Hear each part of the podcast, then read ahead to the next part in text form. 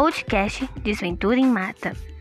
Bem-vindo ao primeiro episódio dessa série. Aqui iremos ver histórias engraçadas, assustadoras e misteriosas sobre pessoas e sua vivência na floresta.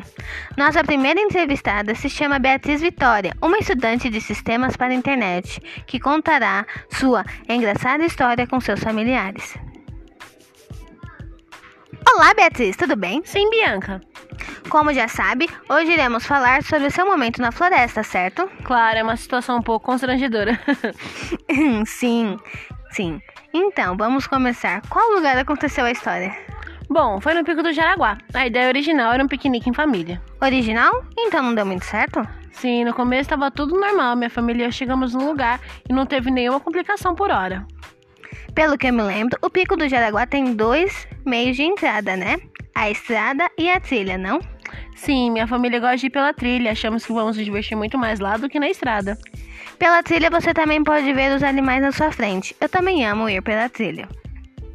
Sim, sim, ver os animais é um dos principais intuitos da viagem. Nós chegamos ao topo, era o nosso local desejado para o piquenique.